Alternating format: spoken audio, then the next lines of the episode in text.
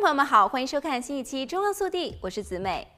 卖场里的塑胶瓶装色拉油跟玻璃瓶装的冷压初榨橄榄油相比，实在是便宜又大碗。市售的色拉油如大豆油、玉米油、葵花油、葡萄籽油等等，这些油的原料因油脂含量不如橄榄高，因此是以萃取法从原料当中取油。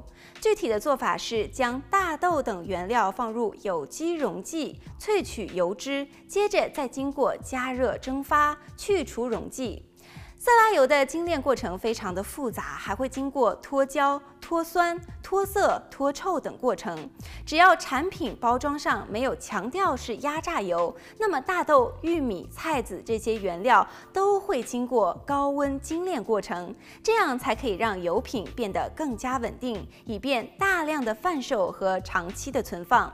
但是高温精炼方式会产生一些不利于健康的副产物，例如反式脂肪。反式脂肪无法被人体代谢利用，会堆积。在体内，反式脂肪也已经被证实会增加心血管疾病的风险。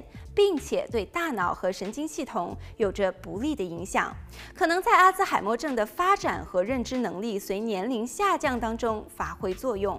也有研究证明，反式脂肪与乳癌、大肠癌、糖尿病、肥胖症和过敏症都有着直接的关系。还有单氯丙二醇酯、缩水甘油酯这两种物质进入体内之后，就会转变成游离态的单氯丙二醇和缩水甘油。缩水甘油为二 A 类致癌物，属于对人类极有可能致癌的物质，具有遗传毒性和致癌性。还有单氯丙二醇是二 B 类的致癌物，被怀疑可能会致癌。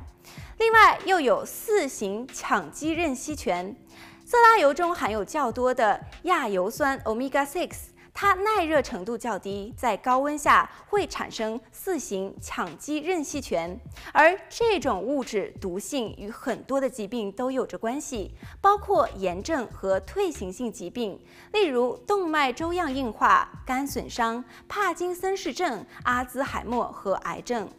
事实上，油脂都含有 Omega 6，只是比例高低不一样。而 Omega 6含量高的油有红花籽油、葡萄籽油、葵花油、大豆油、芝麻油、花生油等等。本期节目到这里就结束了，我们下期再见。